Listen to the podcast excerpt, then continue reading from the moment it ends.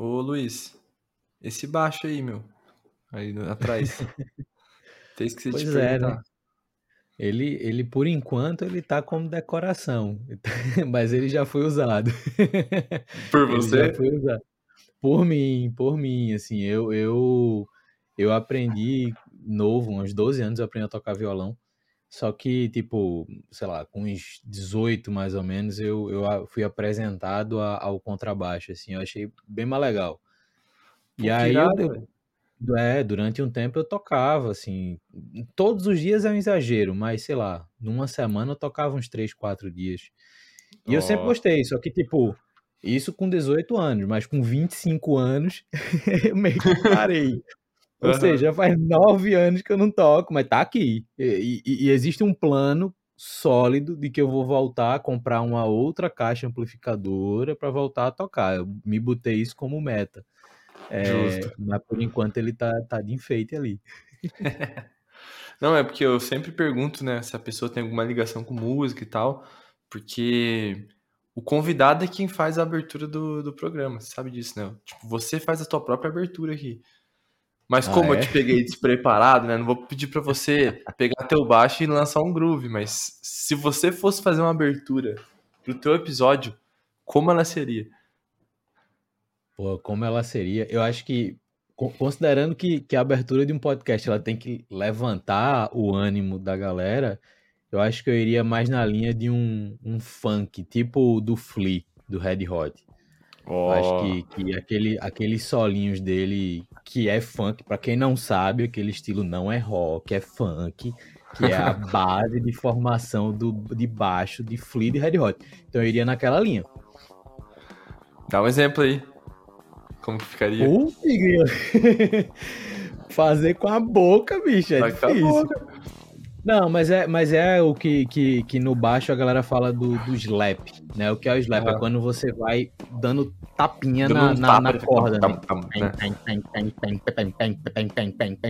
Então, tipo, esses tapinhas, é, É eles muito dão um irado. ritmo que é, tipo, e é único, assim, velho. Você escuta aquilo, não tem, pelo menos que eu não eu conheço, não conheço nenhum outro instrumento que faça esse som com esse ritmo, assim, sabe? Tipo, é, um, é uma tapinha abafada, mas fica muito legal, velho. Dá, dá um ritmo bem Ele bacana. bate e ao mesmo tempo ele dá uma puxada, né? E aí que Ele dá, o, puxa, o- dá o som estralado, só que o baixo, ele Exato. tem um som grave, obviamente, então quando você bate faz assim, pum. Aí ele puxa, pum, pam, pam. aí começa a fazer um barulho. Exatamente.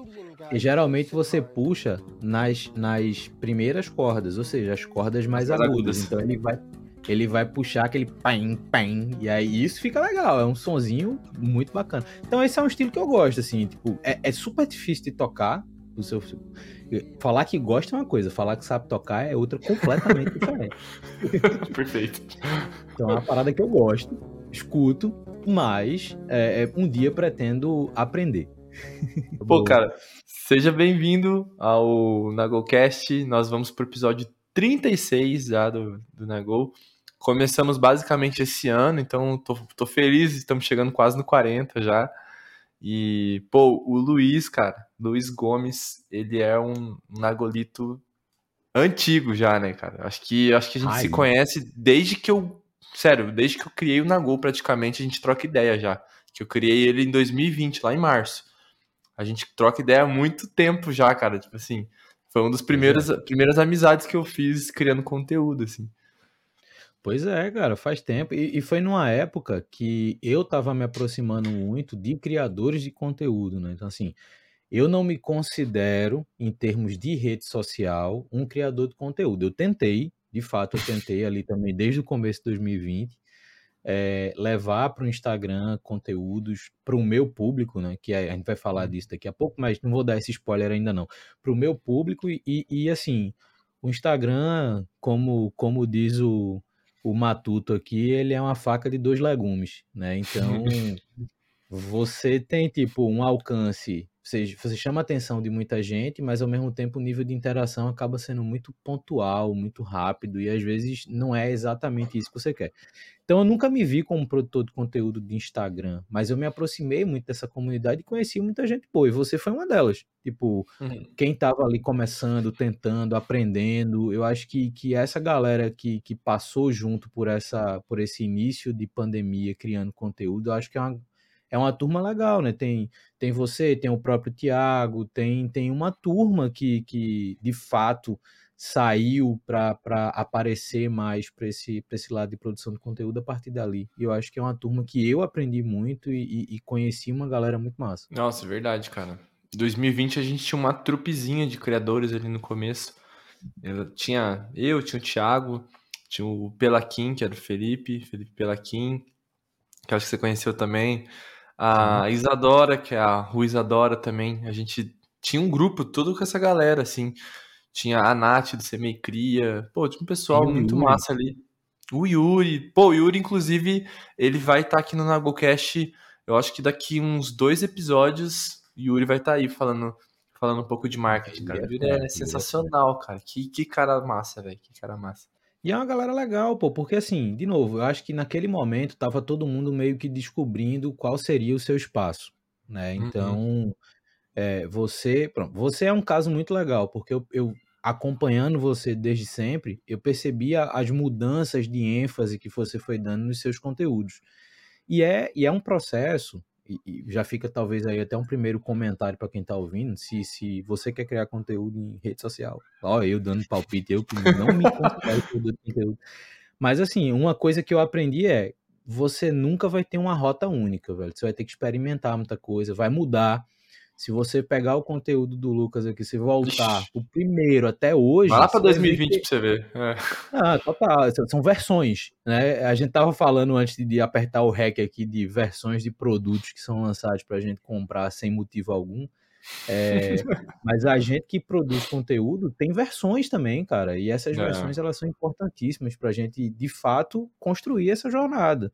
É, eu acho que só o Thiago, o Thiago que a gente tá falando é o do Tira do Papel lá, acho que só o Thiago que mais ou né? menos do jeito que ele começou, ele se mantém, ele só expandiu. Eu acho que ele mudou, cara. Eu acho que ele mudou bastante, na minha, opinião, assim.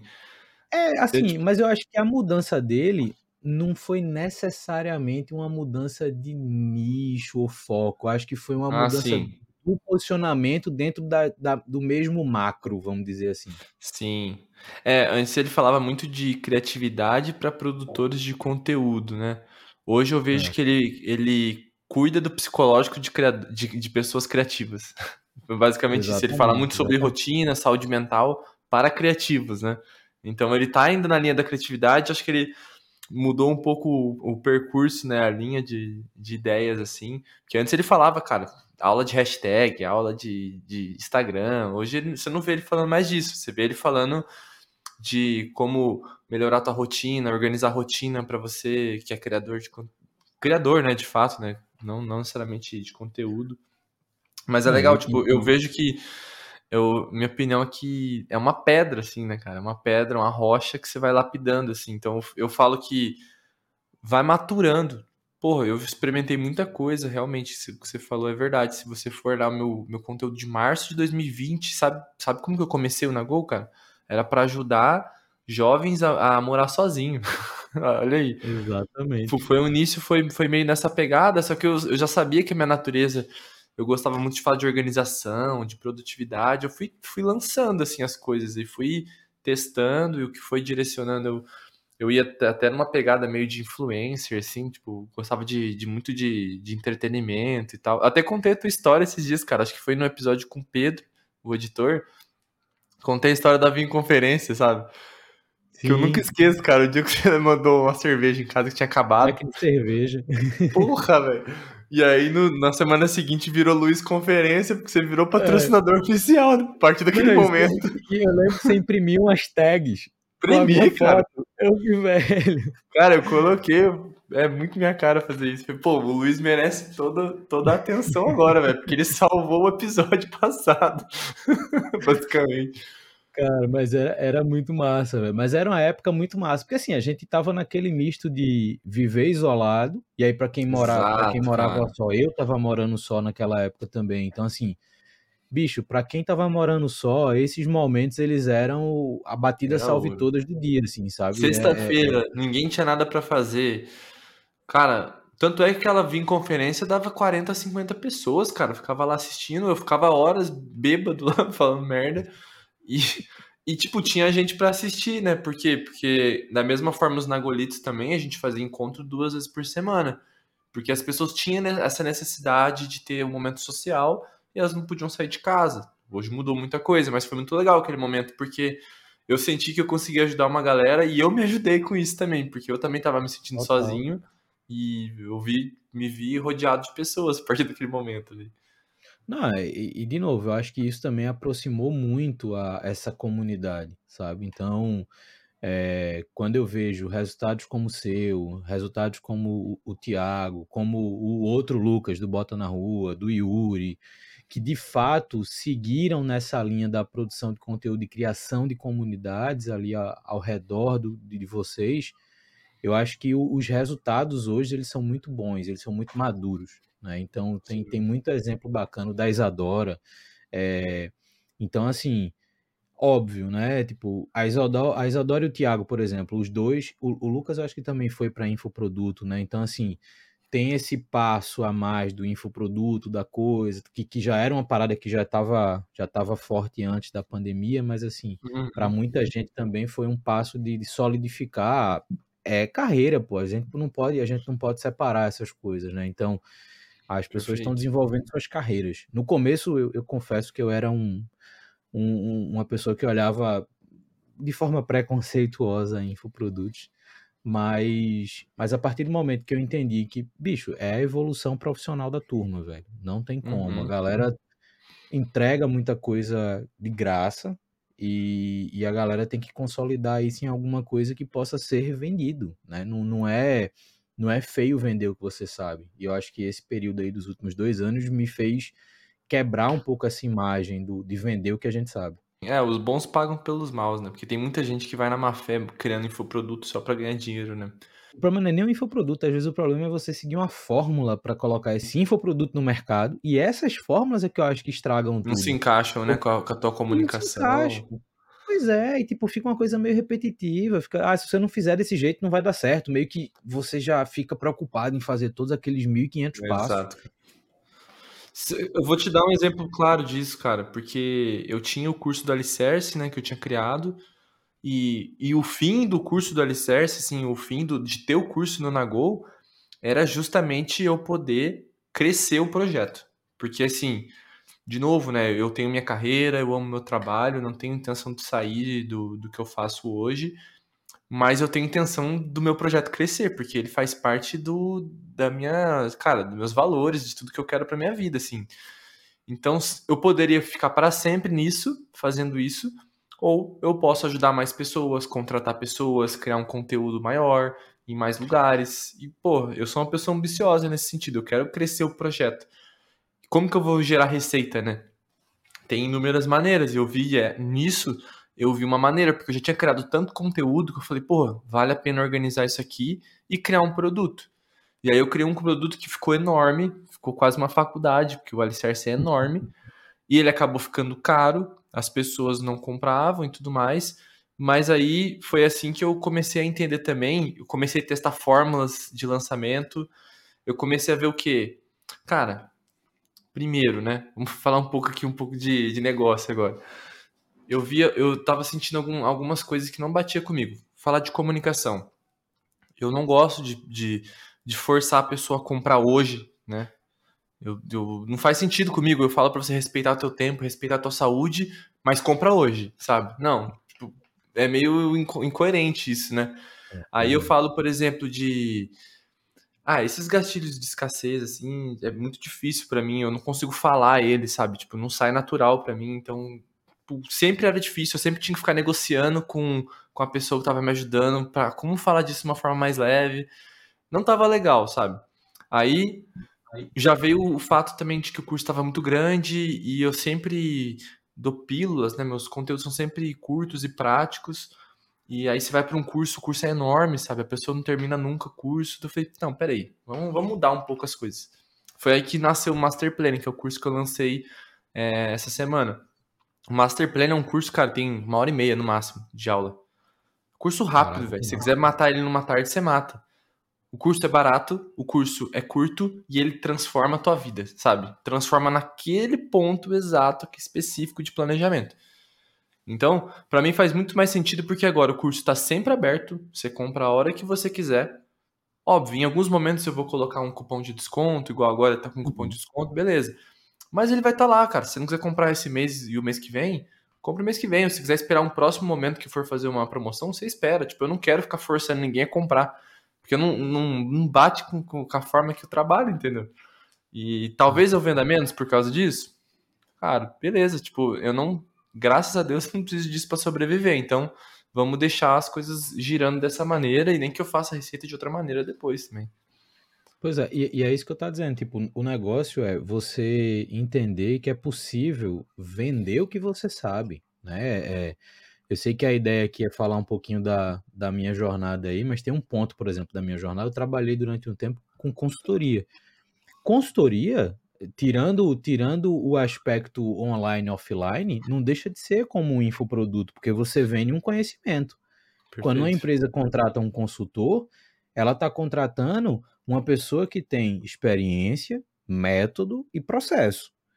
Se a pessoa não entrega isso, o resultado lá no, no, no final do tempo pré-acordado é zero ou negativo. Então, assim, você está precificando o seu conhecimento. Então, hoje o infoproduto ele tem um impacto, acho que, em dois pontos muito importantes. O primeiro ponto é a democratização da produção e venda.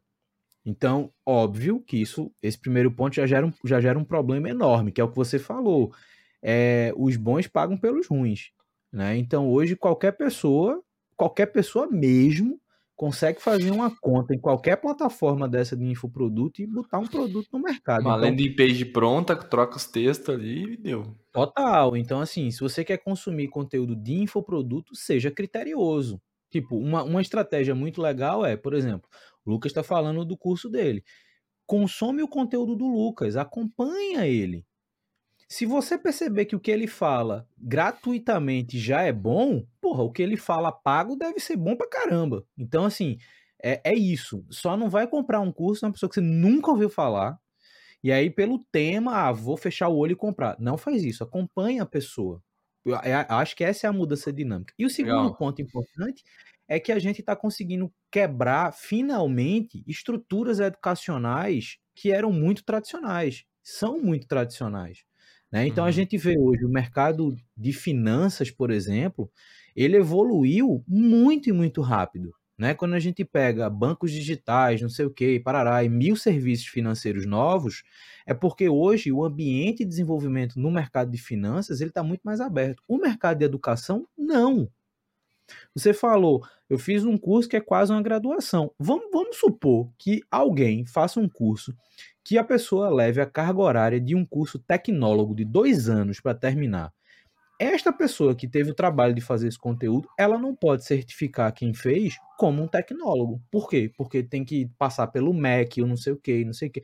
Então, esses infoprodutos, eu acho que eles têm um papel fundamental para a gente repensar as estratégias de, de educação. Uhum. Né, que é uma parada que é muito mais profunda do que a plataforma ou o produtor de conteúdo. É, o, é a mecânica de, de transferência de conhecimento. Isso que para mim é a parada que é, que é bacana, sabe? Mas, Mas enfim, é... eu, é, eu, eu, eu, eu, eu botei na cabeça isso em 2000 e... Acho que em 2018, mais ou menos. Que eu queria escrever um livro claramente esse projeto não saiu do papel ainda, porque a gente está em 2022 e eu não tenho nenhum livro lançado com meu nome. É... então, o Tiago que não me escute, porque isso não, não tirei do papel. É... Na real, nem botei no papel. Mas, mas o, a grande questão é, eu, eu tinha essa ideia. Porra, eu quero escrever um livro. Por quê? Porque para o meu contexto, as referências que a gente tem, elas são na 90% referências internacionais. Né? Os, uhum. os escritores, os, os, influenciadores do meu mercado, vamos dizer assim, eles são 90% internacionais. Os, os, nacionais, eles são muito repetitivos e muito superficiais. Então eu botei na cabeça que, tipo, eu quero ser um produtor de conteúdo em formato de livro, com profundidade nesse tema para essa galera. Beleza. Uhum. Só que semana passada, bicho, e eu tenho esse projeto engavetado aqui desde 2018. Semana passada eu vi um negócio que mudou completamente, talvez, o rumo desse projeto. Uma pessoa, em outro contexto, teve uma ideia que para mim foi genial. Ela vai lançar o livro dela na newsletter. Aí eu fiz, como é isso? Aí eu fui ler, ela escreveu a estratégia desse, lança, desse lançamento do livro na newsletter. Ela criou uma versão paga da newsletter dela. E cada edição paga vai ser um capítulo do livro. Tipo, aquele momento. Oh. Eu fiz assim. Livro se construindo. É isso. É isso. Porque, tipo, o BO de um livro é que na sua cabeça ele tem que ter um formato muito grande de uma vez só. Nesse caso dela, ela, ela pode. Ela quebrou o objetivo ela... em tarefas, basicamente. Total, total. E eu, aí quando você lê um negócio aí, você fala assim, porra, isso que, que ideia simples que eu nunca tive. então, tipo, e ela vai monetizar isso, cara. Isso é mais legal. Total. Imagina se ela solta um capítulo por mês. E, sei lá, ela solta o primeiro, vê as reações, vê os feedbacks, e o segundo capítulo já tá meio que seguindo a linha dos feedbacks. Então é um livro vivo, porque eu vou entregando pegar... o capítulo. É. Não, você pegar o Substack ainda, você consegue visualizar os posts anteriores, né? Então, você pode, não, a tá pessoa que começou hoje, ela pode ir lá no, no início e ler do zero. Exatamente. E é no Substack. E, e, e bom, eu, eu dar um corte no tempo aqui. Hoje eu uso muito Substack. Hoje o Substack é o meu Instagram de 2020. É Mas mesmo? é, é, a minha produção de conteúdo hoje ela tá 90% lá. E, mas eu vou chegar nesse ponto em algum momento aqui na conversa.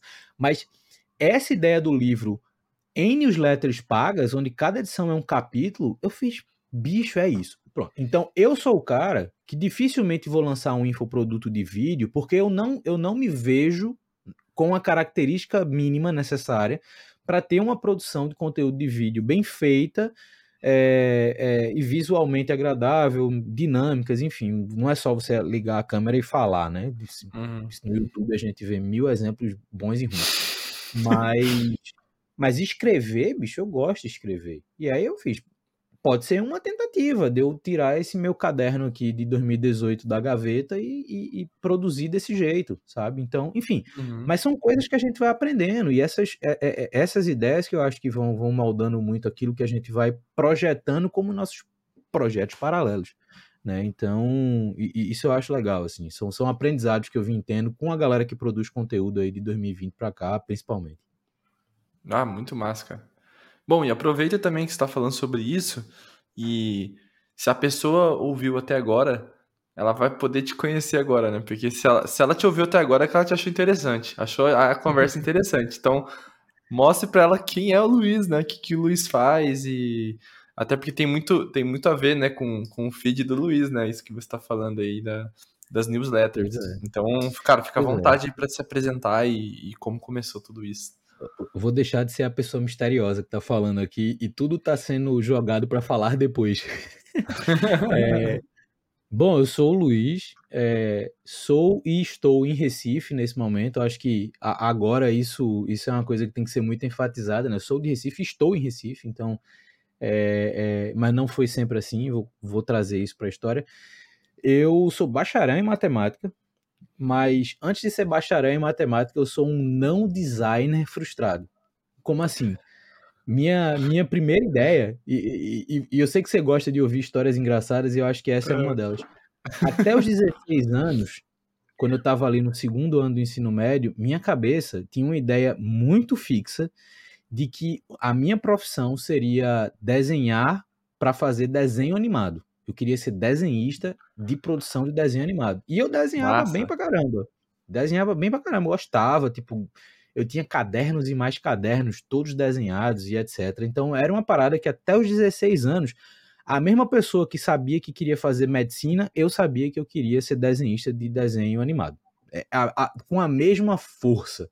Uhum. Só que aí, com 16 anos também, eu, eu tive a oportunidade de conhecer o curso de design. Eu tô falando de 2004, tá certo? Pra galera se situar no tempo, porque se, se eu, falo, se eu não falar isso, a turma pode pensar, porra, mas o curso de design não é isso. Em 2004 era. Em 2004, o curso de design da Universidade Federal de Pernambuco tinha basicamente duas, duas especializações internas, né? Que você vai enveredar para um lado aí na graduação. Um era design industrial, que é design industrial, é você fazer design de objetos, de uma forma geral. Você trabalhar para a indústria, você trabalhar para algum uhum. mercado de produção de qualquer coisa, fazer esse contrabaixo ou fazer um carro. Então, é design industrial. Ou, por conta de uma força que a gente tem aqui no estado de Pernambuco, design de moda porque a gente tem um polo é, têxtil muito forte aqui no interior do estado, então design de moda sempre foi uma parada que foi forte por aqui. Uhum. Eu fui conhecer o curso, quando eu olhei isso, eu fiz, tá, mas e para desenhar, para fazer desenho animado? Aí o coordenador uhum. do curso olhou para mim e fez, bicho, tem não. Aí eu, eu lembro que eu, eu, eu, entrei no ônibus para voltar para casa, frustradíssimo, velho. Eu fiz, meu sonho morreu, velho, morreu. O que, que eu vou fazer? Só que na escola eu era muito bom em duas matérias. Na verdade, três matérias eu era muito bom: história, física e matemática. Porra. É isso.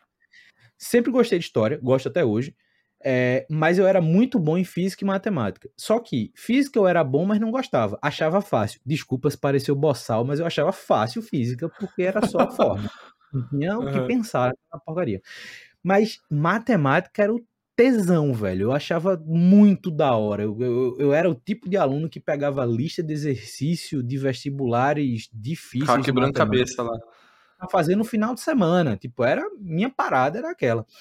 Que e aí minha mãe olhou para aquilo e fez assim: vá fazer engenharia. Já que design não é a parada, vá fazer engenharia. Eu fiz, porra, não quero fazer nenhuma. Não tem nenhuma engenharia que eu, que, eu, que me interesse. Meu irmão é professor da, da, da, mesma universidade que eu ia fazer design, da, do setor de informática, departamento de informática. E ele virou para mim e falou assim, faça ciência da computação. Eu fiz, pô, ciência da computação, eu tô falando 2004. Era o terceiro curso mais disputado da universidade. Então era medicina, direito e ciência da computação. Porque também aqui em Recife, historicamente, tem um, um ecossistema de tecnologia muito forte, maduro, há 30 anos. Então a formação em tecnologia aqui é sempre muito disputada. Eu fiz, porra, não vou passar. Não vou passar, não tenho a menor condição. Então, não vou fazer. E aí eu fiz, vou fazer matemática, porque eu gosto de matemática. Então, tipo, uhum. desculpa o pi que vai aparecer na edição, mas tipo, foda-se o mundo, eu vou fazer matemática. Não vai aparecer Luiz, um pi, matemática... com certeza. é. é, eu vou até fazer um pi com a boca para vai que, por exemplo, pi, pronto, aí pode usar igual baixo no começo. Mas enfim, aí Luiz, tu fez matemática para quê? Não sei. Eu não pensava em que trabalhar com aquilo. Eu só queria fazer porque eu gostava na escola, eu queria fazer na faculdade. Me meti no bacharelado em matemática. Não foi nem a licenciatura. Se fosse a licenciatura, em tese, seria uma, uma ordem natural das coisas eu ser professor, por mais que eu tenha sido professor, já adiantando a história. Fiz bacharelado em matemática, adorei. Fiz uma pesquisa maravilhosa em topologia algébrica em superfícies não euclidianas. Depois dá um Google para saber que danada é isso. Nossa senhora, você falou de tudo que você falou, eu acho que eu só entendi uma palavra. Pois é, mas era isso, era isso. A, a, minha vida em matemática era muito engraçado, porque uma turma lotada numa disciplina tinha tipo quatro alunos. Era, era top. Mas eu, eu gostava, de fato eu gostava. Pô, que irado. É, mas enfim, eu, eu, talvez seja o louco da história. É, durante esse período na faculdade ainda eu comecei a dar aula. Comecei na escola que eu terminei o ensino médio e eu fui entrando em outras escolas e cheguei ali com 20 anos, eu já dava 36 aulas por semana. Nossa. Já era já era coordenador de disciplina para algumas séries.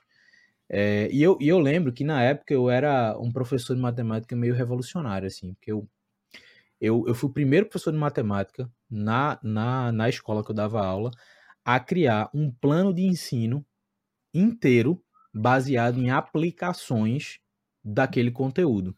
Por que, que eu fiz uhum. isso? Porque a pergunta mais frequente dentro de uma aula de matemática numa escola, seja ensino fundamental 2, seja ensino médio, é: professor, para que, que eu tô querendo, para que, que eu tô aprendendo Onde isso? eu vou usar isso aí? Isso serve para quê? E a, essa era a pergunta que eu é, o saque do professor de matemática, o top 1 do saque é para que que serve isso? É. Top e aí, exatamente. Então, por exemplo, a, a, o momento clássico era o segundo ano do ensino médio, a gente aprende matrizes, determinantes e etc. E me perguntava, pô, professor, por que eu tenho que fazer conta com tabela? Para que, que esse negócio, para que, que serve isso? Eu fiz assim, você joga videogame? Jogo. Qual jogo você mais gosta? GTA, na época, né? Eu tô falando aí agora 2000 Até hoje, cara. É, Acho que até hoje. É porque eu não, eu não jogo nada. Então, assim, eu. Eu, não sei nem o jogo do momento. É, mas aí a pessoa fez GTA. Pô, GTA é aquele que o bonequinho tá andando, daqui a pouco ele vira, pega um carro, dá um tiro em alguém, é, pronto. Tu tá ligado que o boneco anda para frente, quando ele vira, existe um cálculo computacional por trás que faz a cabeça e o corpo dele ir para um outro lado. Aí o cara, o cara parou assim e fez, pô, então não é só virar, não. Disse, não, por trás daquilo tem algumas contas para a pessoa meio que estar em outra posição no espaço. Ela virar, ela correr ali para frente, ali para trás. Tudo isso é calculado com essas tabelas que você está aprendendo aqui com 16 anos de idade. Ou seja, se você aprender isso com 16 anos de idade, lá na frente, se quiser fazer um jogo de computacional qualquer, você vai usar isso aqui lá. Se você não for fazer isso, você nunca vai usar, mas pelo menos você sabe para que serve. Então. Genial. Então, tipo, é, isso era sensacional, velho, porque a galera aprendia já olhando para que Com serve. vontade. É. É. Você estimulava muito a turma a, a pelo menos saber, tipo, ah, isso aqui serve para aquilo. Vou usar isso na minha vida? Não. É igual você saber a finalidade de uma mitocôndria que tem todas as células do corpo. Mitocôndria é responsável pela respiração celular. Se você não for da área de, da saúde, essa informação ela morre aqui. Mas não ela quer dizer que bar, a mitocôndria. É, exatamente. Mas não quer dizer que a mitocôndria não serve para nada. Entre não servir uhum. para nada e não servir para você, existe uma distância muito grande. É, né? Então, a minha preocupação era mostrar para que serve. Se isso vai ser para você ou não é outra história. Mas, por exemplo, eu dava aula de geometria espacial usando Prezi para quem tem minha idade, o, eu peguei o, o Prezi. Prezi era assim, cara, a super apresentação. É... Apresentação animada, tipo, você entrava num, num, num prédio, o prédio ia tipo um drone, vum, e aparecia a palavra. Né? Exatamente. Bicho, era, era na minha, eu peguei o início do Prezi. Então, assim. Era o Canva versão... da época, só que de apresentação. Exatamente. Mas, porra, era sensacional que, que eu fazia? Da aula de, geometria espacial, tinha que desenhar uma esfera, um cubo. Então eu fazia no prédio para entrar na esfera, ver o raio, Pô, ver o não sei o quê. Certo, Os cara, alunos véio. viravam, velho, viravam aula cinema, sabe? Então, assim, isso era legal. Eu fui o primeiro professor de matemática a ter um site. Eu criei um site que eu colocava todas as minhas aulas. Então uhum. era muito normal, os alunos imprimiam as aulas levavam a aula impressa, porque eu botava antes da aula. Eles levavam a aula impressa no dia e só fazia anotação adicional. Porque eu dizia, o que está nesse papel aí, eu vou escrever no quadro. Se você já tiver o papel, você não precisa escrever de novo, só preste atenção, que você vai aprender muito mais, só anota o que você achar que faz sentido. Então, esse tipo de coisa já fazia parte da minha vida de professor. Né? Eu, já, eu já era um cara que tentava entregar as paradas diferente do, do, do, do que eu aprendi, da forma que uhum. eu aprendi. Né? Então isso, isso veio. Essa talvez tenha sido, esse talvez tenha sido o comportamento que não mudou desde então até hoje. Eu, eu sou assim até hoje. Tipo, eu tento pensar em formas que a pessoa possa aprender alguma coisa de um jeito que faça sentido. Não é do jeito mais uhum. fácil, mas do jeito que faça sentido.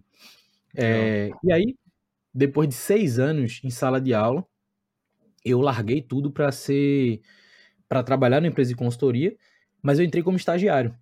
E era uma empresa de consultoria para empresa de tecnologia. E eu fiz, pô, eu não entendo nada de nada. Mas aí minha área, ela se tornou acompanhamento das empresas em métodos ágeis. Foi a minha primeira, meu primeiro contato com Scrum, com Kanban, com uhum. métodos que hoje eles são largamente utilizados tanto para empresas quanto para pessoas, né? Você usa muito da base disso para planejamento, para organização, uhum. e isso é legal. É, só que aí, tipo, eu tirei altos certificados de, de, métodos ágeis, eu me certifiquei em gestão, eu tirei aquele CAPM do, do PMI, que é uhum. Gerente de Projeto Início de Carreira. É, uhum. Me certifiquei em outras paradas de dentro de... Me certifiquei em Java, e eu nunca programei em Java, mas, enfim. É, eu fiz tudo isso para de fato trabalhar com consultoria e foi quando eu entrei no meio de tecnologia. Eu fiz, porra, isso aqui é a parada que eu acho que, que vai fazer sentido para mim. Pouco tempo depois, eu participei de um evento chamado Startup Weekend. Para quem não faz a menor ideia do que é isso, Startup Weekend é um movimento global de empreendedorismo é, voltado à experimentação da, da jornada de uma startup. Então você é como se fosse um grande laboratório. O, melhor exemplo que eu dou é: imagine um laboratório de química sem professor. Você é colocado dentro do laboratório de química sem professor. Então você pode misturar, testar, tocar fogo, fazer o que você quiser. Dando certo ou dando errado, a responsabilidade daquilo é sua. Então o Startup Weekend ele faz essa mesma prática para você criar um negócio digital, você criar uma startup. Pode dar certo, pode dar errado, mas o mais legal é a experimentação, é viver uhum. aquele processo. Então eu participei de um desses, em 2013 já, e eu criei uma startup no processo e continuei nela. E era uma startup de logística. Então a gente já vai para a terceira parada que não se conecta nada com nada. Dei aula de matemática, trabalhei com consultoria de gestão e fui empreender em logística. Essa parte da história, ela é legal, mas ela é comprida, então vou encurtar. Criei essa startup, Uh, desenvolvi ela até o começo de 2017, onde nesse período a gente passou por quatro países, considerando o Brasil, Brasil, Brasil mais três, né? Então foi Brasil, Chile, Estados Unidos e Holanda. É, fui investido no Vale do Silício, morei no Vale do Silício. Depois eu me mudei para Rotterdam, na Holanda, onde a gente foi comprado pelo Porto de Rotterdam. Então eu tive o que a galera fala hoje, a jornada empreendedora, né? Então, de sucesso, fracasso, de altos e baixos, aprendizados bons, ruins. Então, eu passei por tudo, de receber investimento, de brigar com sócio, de contratar gente, todo esse, esse bolo aí eu, eu vivi. E aí, desde essa época, mais ou menos ali 2012, 2013, eu sempre compartilhei minhas experiências. Na época eu usava blog, então eu sempre escrevia. Cara, o que é que eu aprendi hoje? O que é que eu fiz hoje? O que é que, que tipo de, de o que é que eu fiz para entrar numa aceleradora, sabe? Então assim, eu, eu, trazia muito isso do dia a dia, que nem você falou, no começo você falava muito para quem estava se planejando para morar só, eu era contando o meu dia a dia, né? Tipo, então, ah, me mudar para o Vale do Silício. Meus amigos achavam que o fato de eu estar no Vale do Silício, eu estava agora bem de vida. Não, eu tirei uma foto da minha, da minha casa, eu dormia a casa tava lá, mas tipo, minha cama era um colchão no chão e meu guarda-roupa era essa mesma mala que eu tenho até hoje, com as minhas coisas aqui dentro. Então, assim, é... era isso, não tinha glamour nenhum. E eu contava isso, mostrava, falava do dia a dia, do que era bom, do que era ruim. Então, eu vivi essa jornada empreendedora. De 2017 uhum. para cá, eu mudo completamente minha posição. Hoje, eu, em 2017, eu entrei numa corporação, numa grande empresa, empresa de capital aberto, na bolsa de valores, etc. E assumi uma diretoria que estava sendo criada naquele momento. Então, então, hoje, na minha carteira de trabalho, vamos dizer assim, tem lá diretor de novos negócios do Grupo Ser Educacional, que é um grupo de educação de ensino superior é, mas a minha diretoria não se envolve em absolutamente nada com a educação em si, na essência. A gente olha uhum. para estratégias de investimento em startups que vão além da educação, mas que sejam boas oportunidades de negócio. Então, eu tive a experiência empreendendo, hoje eu mudei o lado da mesa, vamos dizer assim, uhum. para ser o cara que analisa e acompanha e direciona investimentos para as startups. Então é muito Você bacana. virou um chart agora, né? É, e é muito bacana porque eu aplico o que eu aprendi. Então, assim, eu sei. Eu sei onde é que o calo aperta, né? Então, assim, eu sei onde é que quem tá do outro lado tá sofrendo, tentando, apanhando. Então, a minha relação com as startups ela é sempre muito sincera, porque aí é também minha relação com todo mundo é sempre muito sincera, mas muito mais do que isso, ela é muito mais humana, no aspecto de eu sei o que, que você está passando, meu velho. Então eu sei que às vezes o problema não é o negócio, o problema é uma estratégia, é um comportamento, é uma relação de sócio, é uma relação de time. Então, assim, é, para mim é muito prazeroso poder acompanhar essa galera hoje, tendo passado por isso. Então, não me caiu de paraquedas esse negócio, assim, é, é, é um processo de construção muito massa. Então, respondendo a primeira, a primeira grande pergunta que eu mesmo joguei aqui no começo, o meu nicho, a minha galera, é a galera das startups. Né? Então, quando eu falei das referências nacionais, é porque hoje tem um negócio que a gente fala muito nesse meio de startups, que é o empreendedor de palco. O que é empreendedor de palco? É o cara que, tipo, teve até uma experiência empreendedora legal, mas ele se preocupa muito mais em se vender do que vender, de fato, coisas que sejam úteis para as pessoas, né? Então é muito um marketing pessoal meio enviesado do que, de fato, tá ajudando. Então, eu, eu tenho a preocupação de, tipo, aparecer menos como Luiz, mas aparecer mais como um conteúdo que possa ser útil. E aí surge em 2020, para fechar essa, essa introdução gigante, mas chega em 2020 o, o filho do Luiz, né? O filho do Luiz, que era uma tentativa de trazer conteúdos para essa galera de startups no Instagram. Lembrando que eu já tinha produção de conteúdo desde 2012 Pô. com blog. Então sempre gostei de escrever. Sempre gostei. Já tinha muita coisa já. Muita. E aí eu fiz, pô, vamos pro Instagram, né? A gente segue a maré pra onde a maré tá indo. Só que para mim, e aí de novo, não, tô, não vou dizer que o Instagram é bom ou ruim. O Instagram é o Instagram.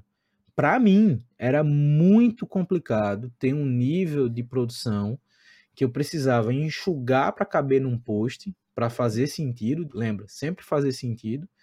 E trabalhar esses engajamentos em rede social, para mim, sempre foi muito complicado. Então, hoje eu me, me, me, sinto muito mais confortável fazendo isso numa newsletter.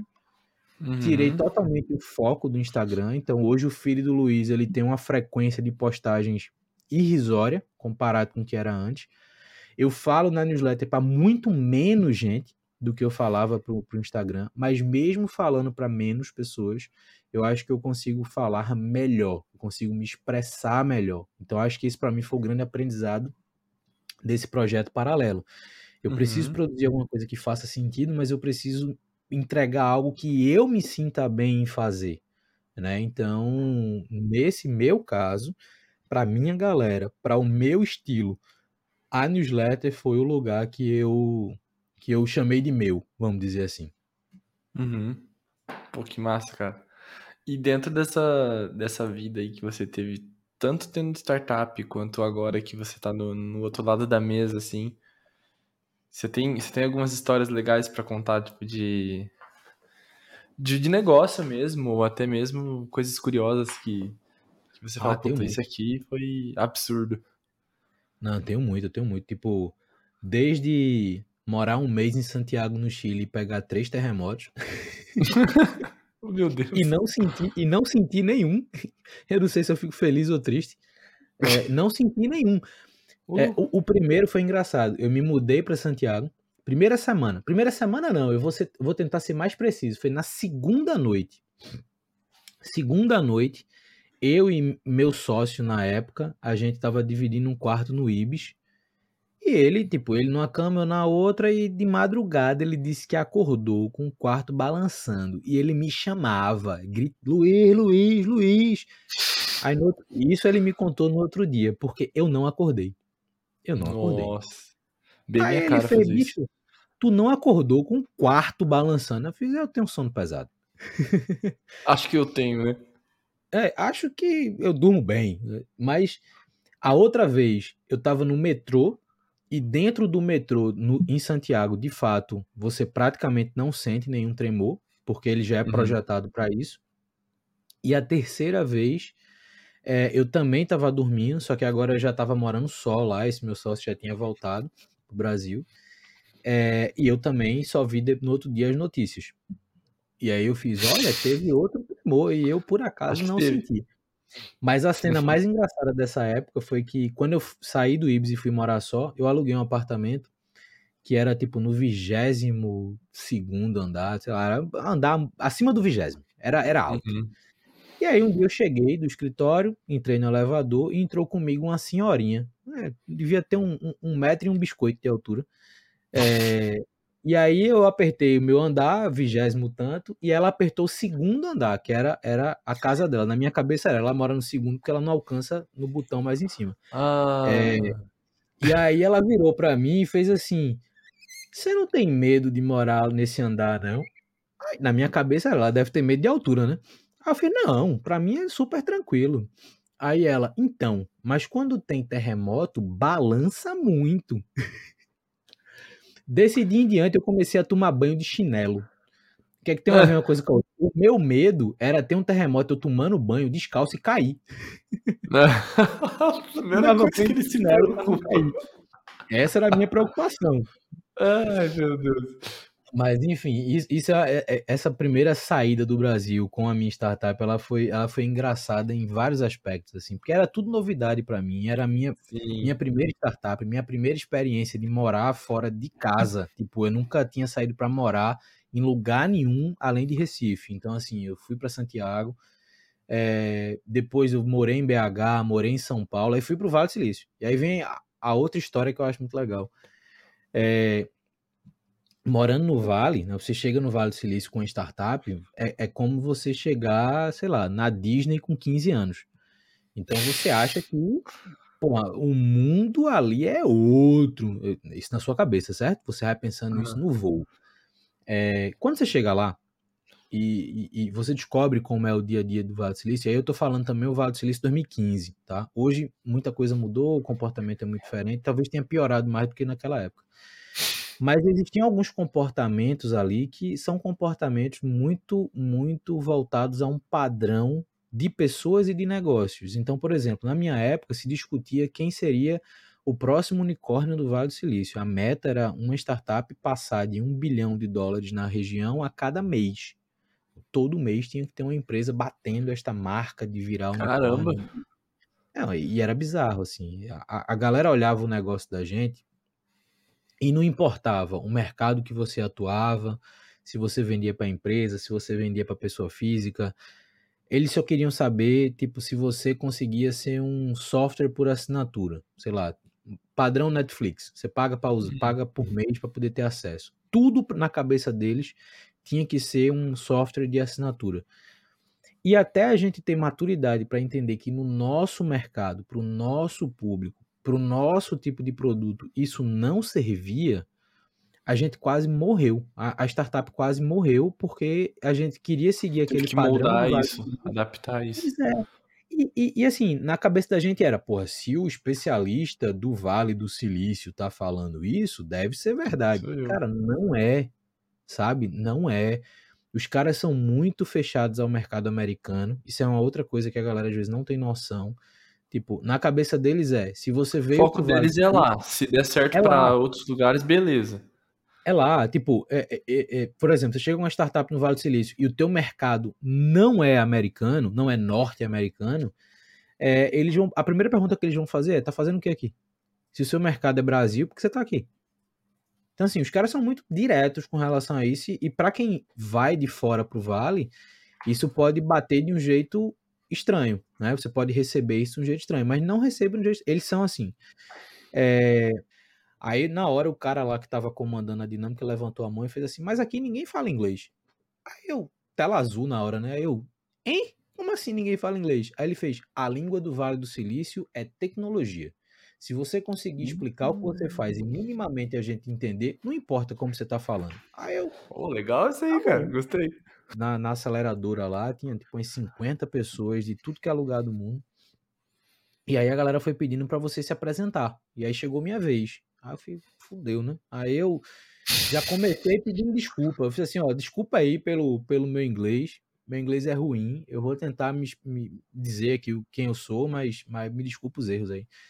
Aí, na hora, o cara lá que tava comandando a dinâmica levantou a mão e fez assim, mas aqui ninguém fala inglês. Aí eu, tela azul na hora, né? Aí eu, Hein? Como assim ninguém fala inglês? Aí ele fez: a língua do Vale do Silício é tecnologia. Se você conseguir explicar o que você faz e hum. minimamente a gente entender, não importa como você está falando. Aí eu. Oh, legal isso aí, tá cara. Gostei. Mas isso foi legal. E, e, isso foi bacana porque, assim, a partir dali, meu comportamento lá mudou completamente. Eu deixei de ser um brasileiro no Vale do Silício e eu me tornei um empreendedor no Vale do Silício. E, e é isso que eles querem. Você está no Vale, seja um empreendedor do Vale. Se comporte como eles, fale como você quiser falar, mas assim, o importante é você conseguir mostrar que o seu negócio faz sentido. Para eles é isso que importa. Então eu destravei muito, foram, foram uns quatro meses ali, tipo, vivendo e, e evoluindo muito rápido. Eu aprendi muito no período lá. Mas foram histórias muito engraçadas, como essa de morar numa casa que minha cama era um colchão, guarda-roupa era minha mala. De, e, e, a casa era engraçada, porque era um sobrado de madeira. As casas nos Estados Unidos, em geral, são de madeira. E eu acho isso bizarríssimo. Uhum. É, de madrugada, passava avião da, sei lá, da aeronáutica deles lá, não sei qual é o nome que dá para esse negócio. Mas, bicho, o avião passava abaixo e tremia a casa inteira. É, esse eu sentia. E aí eu, eu vou acordar na cabeça do cara que mora aqui embaixo, velho. Porque tremia a casa inteira quando passa. E era avião passando a noite inteira. Eu falei, meu irmão, Nossa. velho, essa porcaria não voa mais alto, não. É? é, mas assim, eram experiências bem bacanas. Foram, foram dois períodos muito engraçados. Quanto tempo na, você ficou lá? Quatro meses. Quatro meses. Quatro meses. E deixa é. eu perguntar, talvez a minha dúvida seja a mesma do que a pessoa que tá ouvindo agora. Mas é, é pergunta de leigo mesmo, tá? Me desculpem quem então tá ouvindo aí também. Mas o que você precisa fazer para estar tá no Vale do Silício? Tipo, ou tua empresa ou você? Resposta rápida, tem uma startup. Mas aí isso pode ser uma resposta rápida que não diz nada. É... o, o, o, grande ponto é, bom, eu, vou, eu, eu sempre tento explicar isso para o máximo de pessoas entenderem sem nenhum julgamento sobre quem está ouvindo, tá? Então, por exemplo, o que é uma startup? São, são empresas, como outra qualquer, como uma padaria, como qualquer outra empresa. Porém, o produto dessa empresa é um produto digital. Exemplo, um iFood, um Uber, são empresas cujo produto é digital. A vantagem de você vender um produto digital é que você só precisa fazer ele uma vez. Se você tem uma padaria e você monta uma operação para fazer 100 pães por dia, quando você vendeu os seus 100 pães, acabou sua produção, você não consegue vender mais. É diferente de um produto digital. Quando você cria um produto digital, ele pode ser vendido N vezes sem, ne sem necessariamente você estar tá construindo mais. Isso não. gera, para esse tipo de empresa, uma característica que a gente chama de escalável. O que é escalável? Você faz um produto e você vende este um produto mil, um milhão de o vezes. O tanto que conseguir. O tanto que conseguir. E isso, óbvio, vai gerando receita, vai, vai, você vai podendo dar maturidade para o seu negócio. Só que este mercado digital é um mercado que hoje é, se torna a base dessa região do, da Califórnia chamada Vale do Silício. Né? Então, é onde, por exemplo, nasceu Apple, nasceu Microsoft, mas também nasceu Oracle lá atrás, nasceu IBM lá atrás. Então, o Vale do Silício é uma parada que tem 80 anos. Né? Então, assim, não é um negócio que surgiu com o Facebook. Né? Então, já uhum. existia uhum. isso desde a Segunda Guerra.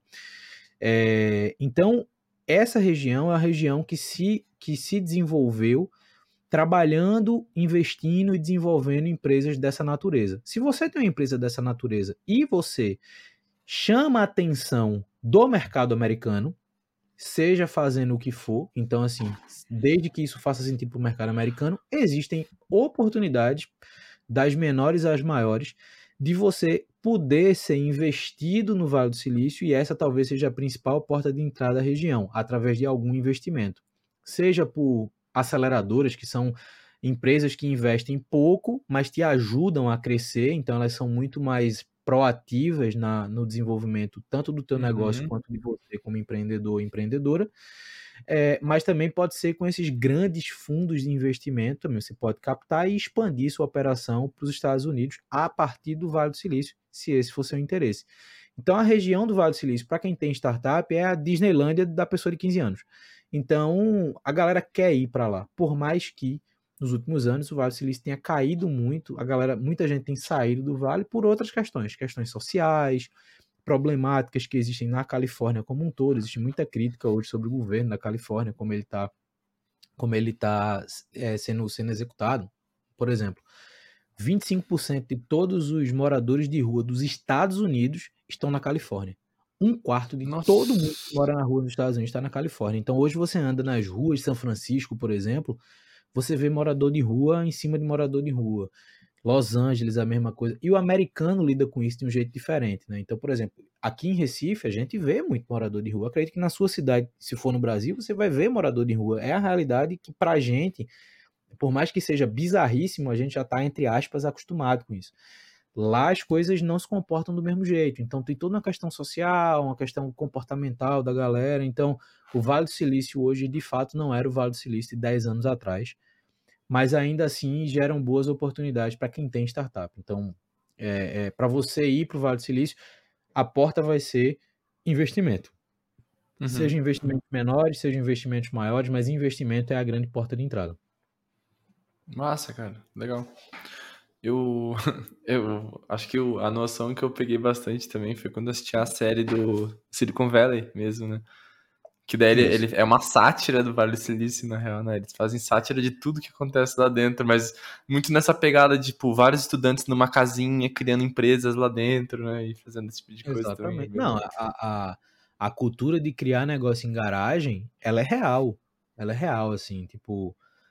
Também o americano tem muito. Vai muito da cultura local, né? Então, assim, o americano, em geral, os que moram em cidades que têm casas, a garagem nunca é usada para guardar o carro. Isso que a gente vê em filme, série, é verdade. A galera não guarda o carro na garagem, guarda o carro do lado de fora e usa a garagem para qualquer outra coisa. Entre essas, qualquer outra coisa, a galera cria projeto, faz. Tem, tem muito americano que faz marcenaria, não sei o que, parará, então faz tudo na garagem, inclusive criar startup. Então essa cultura é real, assim, ela. Por mais que você veja isso de forma caricata na série, mas isso de fato acontece. E a matemática hoje, você ainda utiliza? Você acha que ela é útil ainda para as coisas que você faz? Bom ponto. Eu acho que a matemática como conteúdo, não. Mas eu uso conceitos não matemáticos, mas conceitos comportamentais que eu aprendi naquela época. Então, por exemplo, hoje meu processo de aprendizado sobre qualquer coisa, ele é muito melhor do que era antes, porque eu consegui criar alguns padrões. Eu sou uma pessoa que é natural meu que eu vou criar padrões. É, é, o que uhum. eu costumava dizer na época do curso de matemática é que a diferença do curso de matemática para o curso de gastronomia é que a matemática cria receitas para provar coisas que não são tangíveis. A gastronomia cria receitas para você fazer alguma coisa para comer. Mas a, os, os, matemáticos em geral, as pessoas que trabalham com matemática, elas estão criando fórmulas, estão criando uhum. receitas. Uhum. Então, padrão, processo é uma coisa que, que eu trago muito hoje para mim. Então, eu, eu padronizo Legal. muitas coisas. Então, por exemplo, a newsletter, ela tem um formato padrão, padrão. Então, eu produzo uma edição da newsletter muito mais rápido do que eu faria se eu fosse de fato escrever do zero cada edição. É, então, isso, é, isso são conceitos comportamentais que vêm desde essa época da matemática que eu trago até hoje. Agora, conteúdo em si, no máximo para fazer uma tabela. Uhum. no máximo para um Excelzinho ali. No máximo para um Excel, montar uma fórmula, tipo só, mas, mas não uso nada. Mas é muito louco isso que você falou, né? Porque tem. Converge muito com o que eu falo no Nagô mesmo, assim, do, do lance de criar padrões, né? Eu crio padrões para tudo também, né? E nosso cérebro cria padrões para economizar energia, eu crio padrões na, na minha rotina para eu não gastar energia também. Então, por exemplo, eu escrevo todo o meu conteúdo na segunda-feira. Segunda-feira eu faço roteiro, eu, eu escrevo conteúdo, eu escrevo newsletter. Tudo que é para escrever eu faço na segunda-feira. Na terça, eu gravo tudo. Então, tudo que é gravação, eu já deixo tudo pronto, porque eu ganho muito tempo com isso, eu não preciso pensar. Eu já sei que terça é um dia que eu vou ter que tomar um banho e colocar uma roupinha melhor, porque eu sei que eu já vou ter que estar mais arrumadinho, porque eu vou gravar e tudo mais. Então tem umas coisas que, que a gente padroniza que ajuda muito a gente a, a lidar com o dia a dia, né? Para aprender também. Eu tenho meus padrões de leitura, tipo, eu não consigo ler se eu não tiver com o meu celular do lado, por exemplo, porque o meu celular eu deixo aberto o meu Evernote e eu vou lendo tudo, tudo que eu acho legal, eu já já anoto ali do lado, porque eu gosto de documentar meu, minhas leituras. Aí chega lá amanhã, nossa, tem um negócio que o que o cara falou naquele livro. Pera aí, eu olho ali. Ah, é isso aqui. Eu adoro poder fazer isso, cara, porque normalmente eu fico, nossa, o que, que era aquele negócio que o cara ensinou sobre hábito mesmo? Putz, esqueci. Vou ter que abrir o livro e procurar. Não, eu vou ali já acho, já, sabe? Pois é, eu, eu acho essa. Primeiro que eu não acho padrão ruim, tá? Tem muita gente que acha, pô, mas padronizar é ruim. Cara, não é. É, quantos e quantos exemplos? O, o próprio exemplo do Nagol mostra muito isso, sobre rotina. Rotina é um padrão. Quando você diz que você tem uma rotina de você ir para academia todos os dias, né, como o último projeto lá que você teve de mudança de comportamento, de, de vida saudável tudo mais, são rotina. Rotina é um padrão. Se você Uhum. diz que você vai para academia seis vezes por semana e você vai três, você quebrou o seu padrão, sabe? Não quer dizer que, tipo, meu Deus, eu quebrei o padrão, acabou tudo. Não, mas entenda que uma rotina é um padrão. E um padrão, não, não necessariamente ele é ruim. Ele se torna ruim quando você não sabe lidar com ele. Ou quando ele serve muito mais como um caráter punitivo do que incentivador. Né? Então eu tenho Perfeito. muito cuidado com os padrões que eu crio e eu tenho muita, eu tenho muita, vamos dizer assim, é, cabeça muito aberta para quebrar meus padrões. E, eventualmente a gente vai quebrar nossos padrões. A gente não pode, a gente tem que saber com o que a gente vai se frustrar e não pode ser com isso.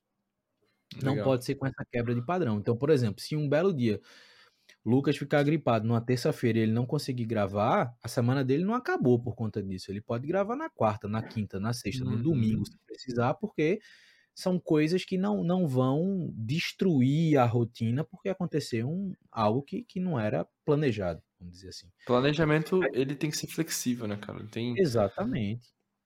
In- Inclusive, é, quando você estava falando isso, uma rotina que eu acho que me ajuda muito hoje para esse processo de criação é que hoje, todos os dias, a primeira coisa que eu faço quando eu sento aqui para trabalhar é, é escrever durante uma hora. E não quer dizer que eu vou. E, e- é escrever geralmente em caderno mesmo, Aham. durante uma hora. Não quer dizer que eu vou botar o lápis no papel e só vou tirar uma hora depois. Não. Geralmente o que é que eu faço? Eu pego mais ou menos a mesma base de anotações que você faz, eu pego um tema que eu li no dia anterior, geralmente, resgato esse tema, abro lá e vou escrever sobre aquilo. Como se eu fosse fazer um resumo, vamos dizer assim Uhum. durante uma hora. E eu criei esse hábito de todos os dias eu escrevo uma hora. Todo dia eu escrevo uma hora. massa, cara. Luiz, tem algum dia que você acorda e não escreve uma hora? Tem. De novo, pô, quebra a rotina, mas sem considerar isso, todo dia eu escrevo uma hora. É a minha primeira atividade. Que horas eu faço isso? Ou entre 7 e 8, se eu me acordar cedo, ou entre 8 e 9, se eu me acordar mais tarde. Porque geralmente eu começo a trabalhar às 9, que é uma outra coisa que eu aprendi a fazer e mantenho até hoje. Eu Minha atividade principal, que é a Overdrives dentro da minha diretoria do Ser Educacional, eu trabalho formalmente de 9 às 5. Geralmente eu paro meia hora para almoçar, é suficiente para mim, almoço em casa, não me desloco, só me desloco daqui para a sala. Uhum. É, mas eu trabalho de 9 às 5. Então, antes das 9, eu não respondo WhatsApp, eu não respondo e-mail, minhas notificações não estão não tão aparecendo, então eu me dou esse período de uma hora sem interrupção, sem distração para escrever. Isso me Perfeito. ajuda muito. Por exemplo, nesse processo de produção de conteúdo, eu tenho conteúdo pronto e já programado um mês para frente. Que Eu vou delícia. sair de férias durante 20 dias e eu já tenho conteúdo até o final de outubro pronto, com Nossa, temas. boa. Então, assim, é, é, isso para mim é ótimo, porque, de novo, a rotina ela tem que servir para lhe dar leveza, não pode ser um Uhum. caráter punitivo. Então, eu, eu olho para o meu planejamento de conteúdos e eu vejo que eu tenho até o final de outubro já organizado, cara, eu, eu viajo, eu passo uma semana, entre aspas, descansando, sem me preocupar, sem me preocupar. Eu sei que a coisa tá, tá, tá indo. Mas também pode ser que, pode ser que, que em algum momento eu olho e falo, cara, o que é que eu vou postar segunda-feira, que eu não tenho ainda? Já aconteceu. E aí eu Uhum. tenho que, de novo, me adaptar, mudar a rotina que já estava planejada para seguir aquele plano que eu tenho. Então, é, isso já me faz ter, por exemplo, se eu for olhar aqui, eu já devo ter pelo menos umas 200 newsletters é, publicadas. E, e, Caramba. e assim, muito rápido. É, foi do ano passado, basicamente, para Quantas cá. vezes assim. por semana você publica? É, são duas vezes por semana, toda segunda e quinta. Só que duas semanas no mês, é, duas semanas no mês eu posto na quarta. Por exemplo, a gente tá gravando numa quarta e hoje teve edição, mas ela acontece só duas vezes no mês. Então, no geral são duas, mas eu Entendi. conto como 10 conteúdos por mês. São 10 conteúdos por mês. Massa, cara. Uhum. Ah, bem bom, E bem isso, bom. pois é, e isso é uma coisa que encaixa na minha rotina.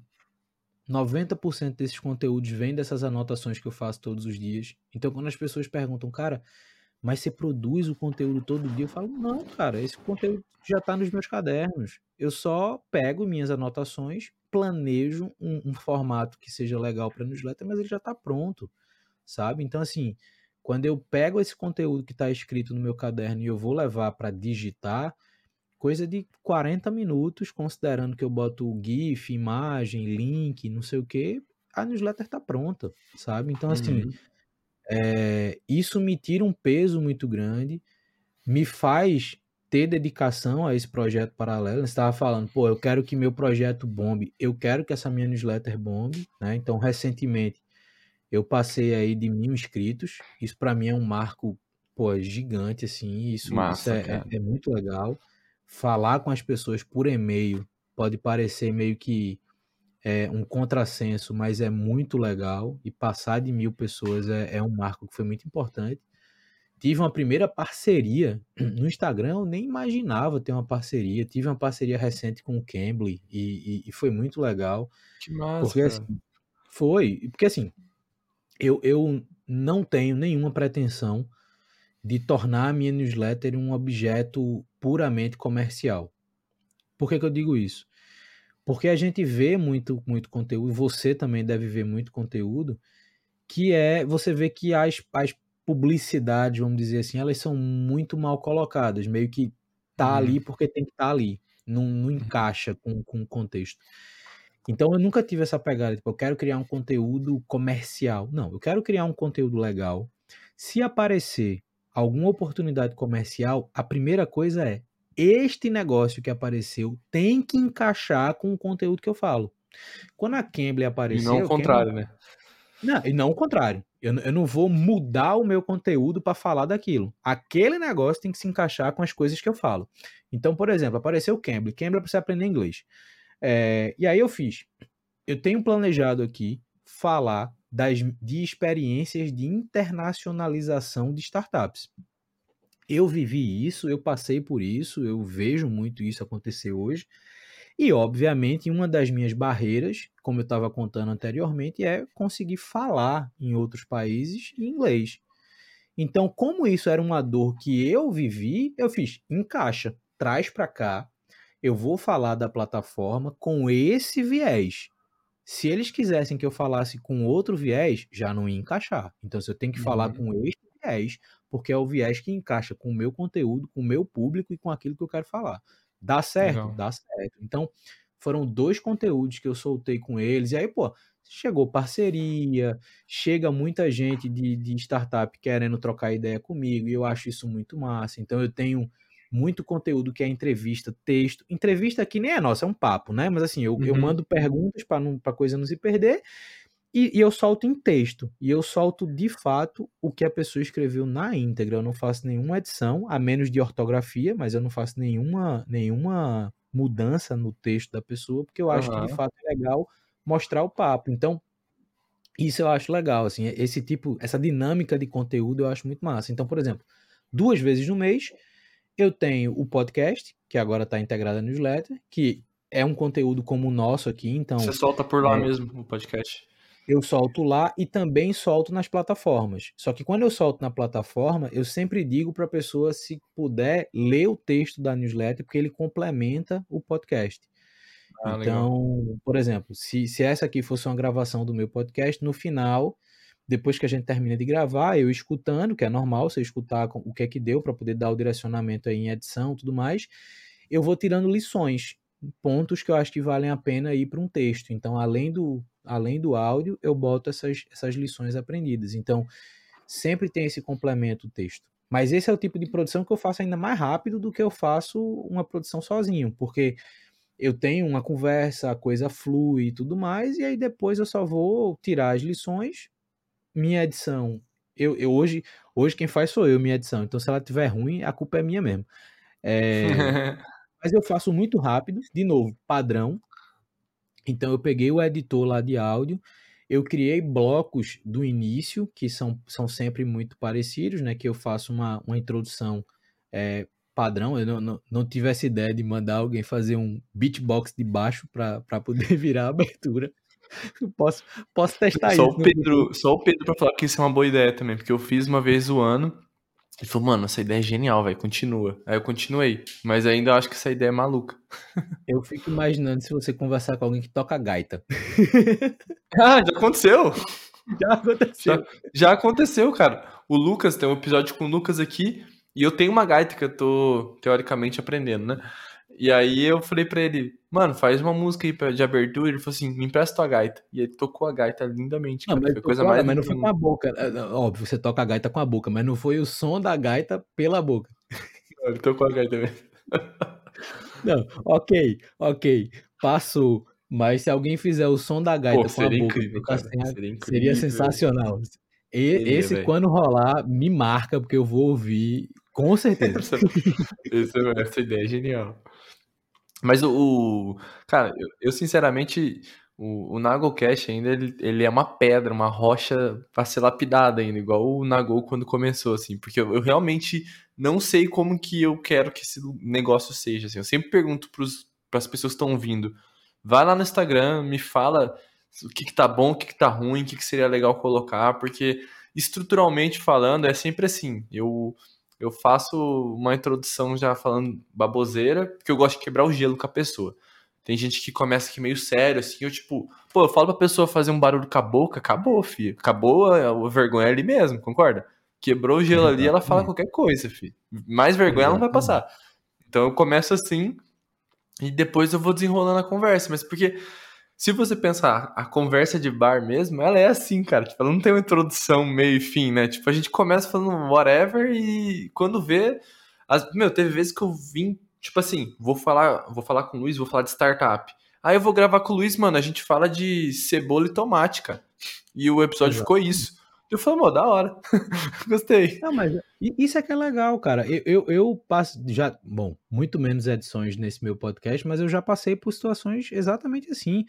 Tem lá uma base do que vai ser a conversa e a pessoa na hora fala assim: Ô, oh, mas eu não tô fazendo isso mais, não, já tô fazendo essa outra coisa aqui. Então vamos falar dessa outra coisa. E, e vamos nessa. Uhum. A, ideia é que o papo seja legal. E, e, isso eu acho que, que é uma proposta bacana, né? Tipo, podcasts assim. É, ele se torna bom quando o papo é legal, sabe? Tipo, independente é, do que tá rolando importa, né, tecnicamente ali por trás, mas se a conversa é boa, bicho, a, a, a coisa faz sentido. É, o importante, cara, para mim, né, com o Nagocast é o seguinte: eu já tenho conteúdo prático no YouTube, que a pessoa, meu, você quer aprender a se organizar, vai lá que eu vou te ensinar na prática, mostra imagem, desenho, rabisco. Tem o Instagram que eu desenho também, mostra ali, tem LinkedIn, tem newsletter, tem todas as formas de você consumir um conteúdo. Mas aqui no áudio, eu gosto de histórias. Então, que tal você ouvir histórias e aprender algo com isso, sabe? Eu, cara, ouvindo a tua história, as coisas que você falou, no mínimo, me inspirou, tá? No mínimo. Se fosse tirar nada daqui, no mínimo, eu fiquei inspirado. Falei, pô, que da hora, velho. Ele fez isso, foi atrás ali, sem inglês, ele foi sem medo. Falou, esse negócio que você falou lá na, no Vale do Silício, que eles falam a língua da tecnologia. Poxa, genial, cara. Tipo, é um negócio que, queira ou não, ele quebrou todo o teu medo de falar ali. Ali ele já te deixou tranquilo para falar qualquer merda depois daquilo ali, entendeu? Então, essa, eu, eu acho legal é, usar o podcast não para ficar dando conteúdo e falando, não, é assim, ó, faz isso, faz isso, aquilo. Acho que o exemplo arrasta, sabe? Então, ouça as histórias e aprenda o que você quiser a partir dessas histórias, basicamente. É. Eu ouvi uma vez um cara aqui de Recife falando assim, e isso fora do país, né? Ele falando, eu vim da periferia da periferia. Aí as pessoas não entenderam. Foi assim, o Brasil, ele é uma das periferias do mundo, assim. A gente passa por problemas que são problemas sociais graves. O Nordeste, ele é meio que a periferia do Brasil, pela mesma lógica do Brasil ser a periferia do mundo. Então, eu vim da periferia da periferia e cheguei aqui e tô falando para vocês.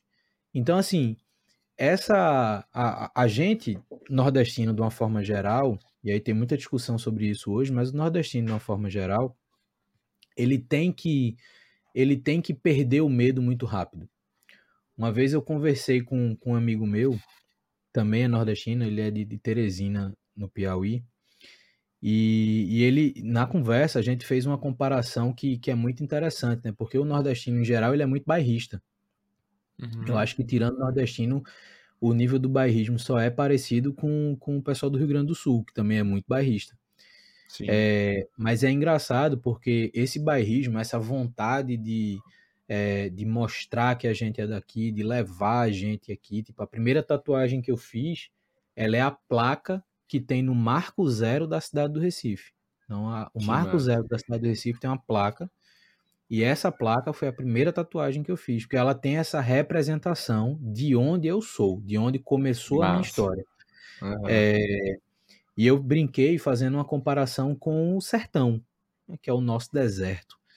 Então, eu, eu, eu, a comparação que eu fiz foi assim: é, no sertão, as árvores que você olha, elas estão secas, elas geralmente têm uma raiz muito profunda, porque é lá embaixo que ela encontra água.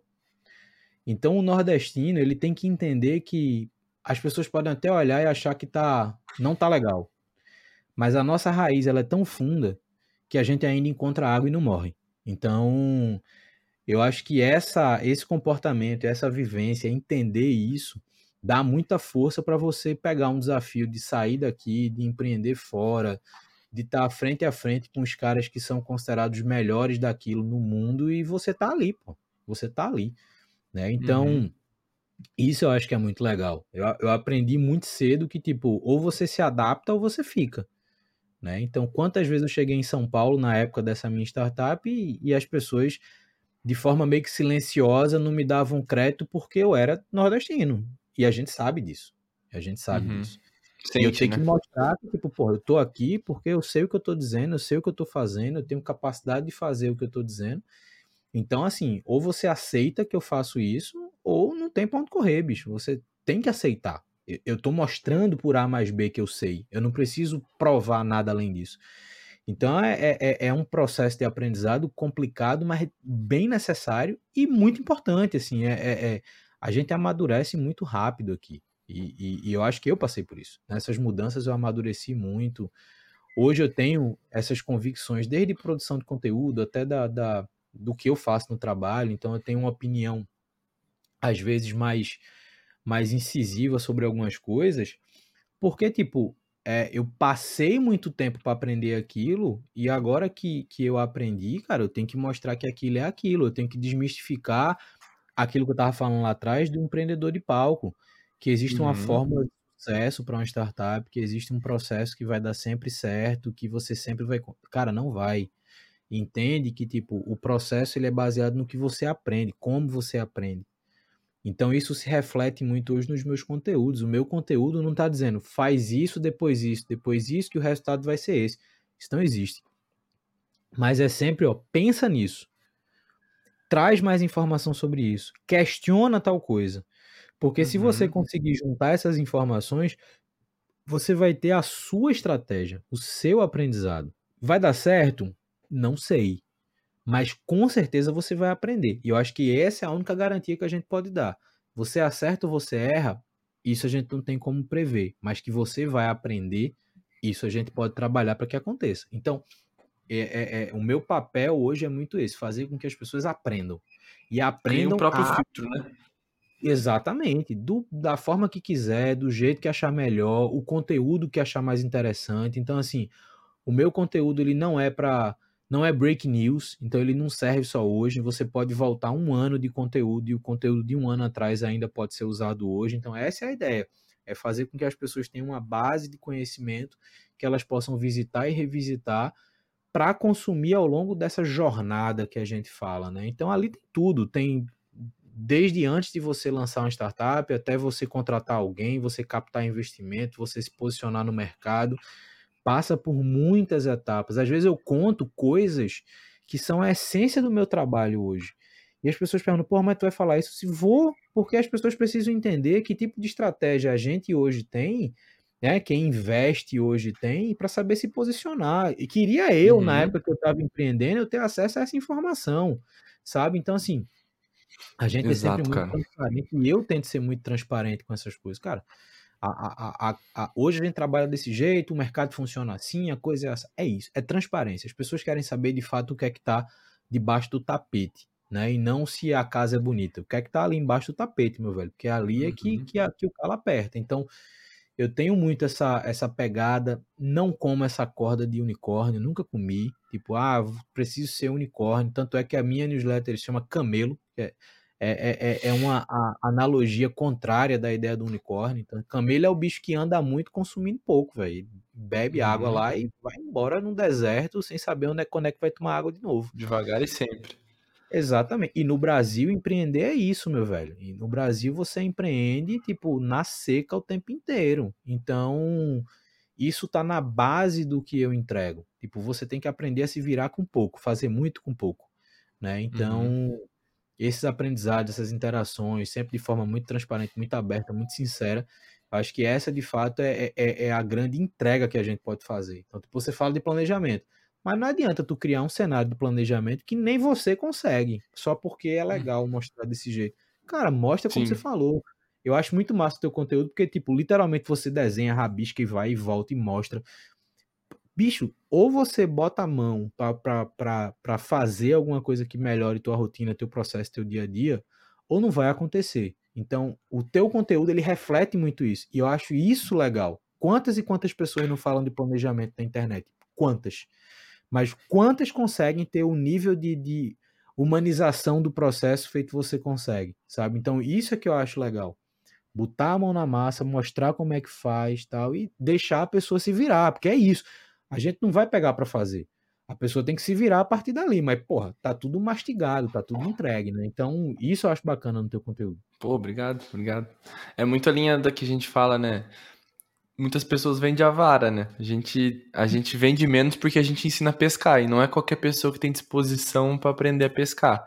Mas eu acredito muito mais nessa forma de, de aprendizado porque eu não vou dar uma fórmula pronta para a pessoa, eu vou dar uma metodologia para ela encontrar a fórmula dela, né? Igual você falou, a receita. Eu não vou dar a receita para a pessoa, tipo, eu vou dar uma forma dela encontrar, tipo, que tipo de farinha que ela gosta. É, pô, tem ovo, isso e isso. Escolhe o que você quer colocar aqui na tua receita, mas assim, a receita na base é essa e você vai montar a tua porque o resultado vai ser diferente, não tem o que fazer. É. Eu acredito é. muito nesse nesse maker assim, né? Exato, por exemplo, muita gente me pede, porra, mostra como é que tu organiza teu Notion, mostra como é que você cria o conteúdo na newsletter. Eu fiz, cara, se eu mostrar, é só para suprir uma curiosidade. Mas se você quiser que eu mostre para você replicar, pode ser que não funcione. Porque o, o negócio não é você fazer como o outro faz. Eu não consigo criar como o Lucas cria, eu não consigo criar como a Isadora cria, eu não consigo criar como o Thiago cria, mas eu preciso chegar num formato que eu saiba criar do meu jeito. Uhum. Esse é o grande ponto. Então não adianta você é, buscar referência para fazer igual. Busca referência para ter mais base para fazer o seu. Então, exato, pega o conteúdo cara, do Lucas sobre planejamento, vê como é que ele, ele de fato fez aquilo e não copia necessariamente, mas pega aquilo como base e vai testando. Ah, vou testar fazer isso. E legal, não legal. Por exemplo, eu sou o cara que eu começo escrevendo no papel. Eu sou a pessoa dos uhum. cadernos. Eu sou a pessoa que, tipo, sai de casa, a primeira ideia que tem é, pô, eu podia sair para comprar caderno. Eu sou esse cara. Mas porque eu gosto, é meu, meu, processo de organização mental, ele vai literalmente pro papel. Depois que eu digito, por mais que eu tenha muita coisa digitada, mas o, o digitado já é a segunda, mas serve para mim. Sim, não adianta eu falar que tipo, vamos todo mundo comprar caderno, porque é com caderno que você vai produzir. Cara, não é. Não é. Sabe? Então, assim, eu curto minha letra. É uma coisa que só quem, quem de fato gosta de papel às vezes faz. Eu curto minha letra, eu penso na minha letra para ela ficar organizada tal. Mas isso é uma parada minha. Uhum. Isso é uma uhum. parada minha. Então, é, é o grande ponto é, de você pegar referências e etc. é você tomar aquilo como uma base. É igual uhum. metodologia. Metodologia não é para ser copiada, metodologia é para ser entendida e adaptada. Sempre. Exatamente. Sempre. Então, Por isso que chama é método na Go.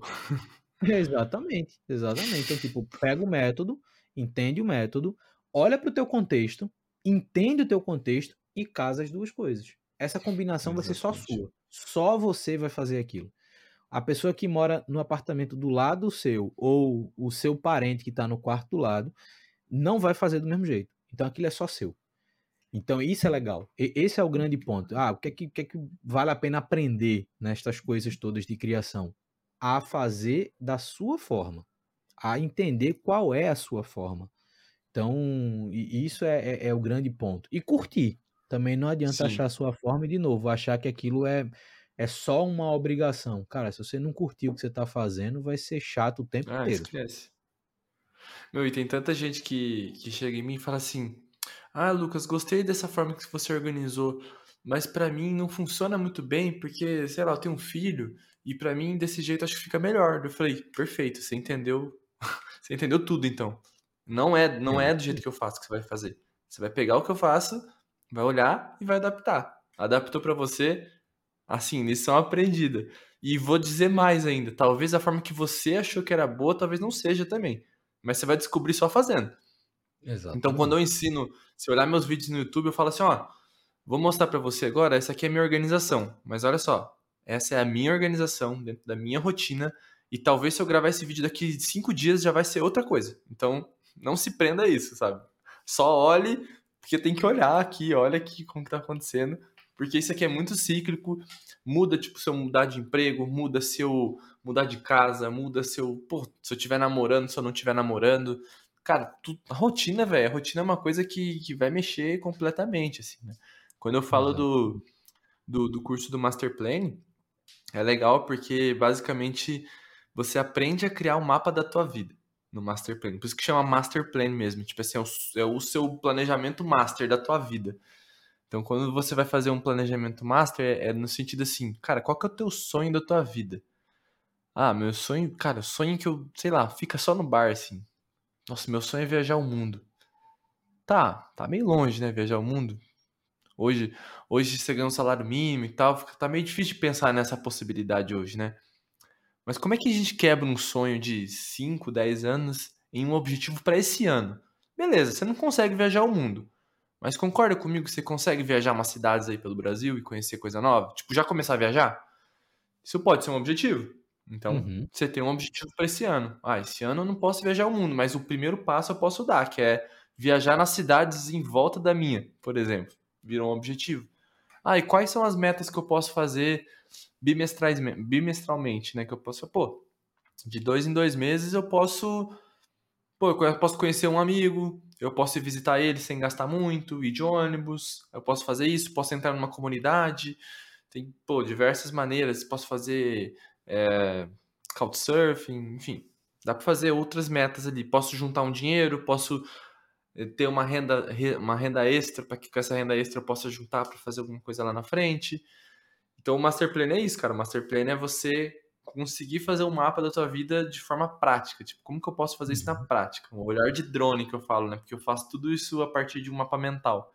Você pega um mapa mental, você estrutura todo o teu sonho ali e você começa a fazer uma coisa hoje para aquele teu sonho de 10 anos que você nunca fez nada, sabe?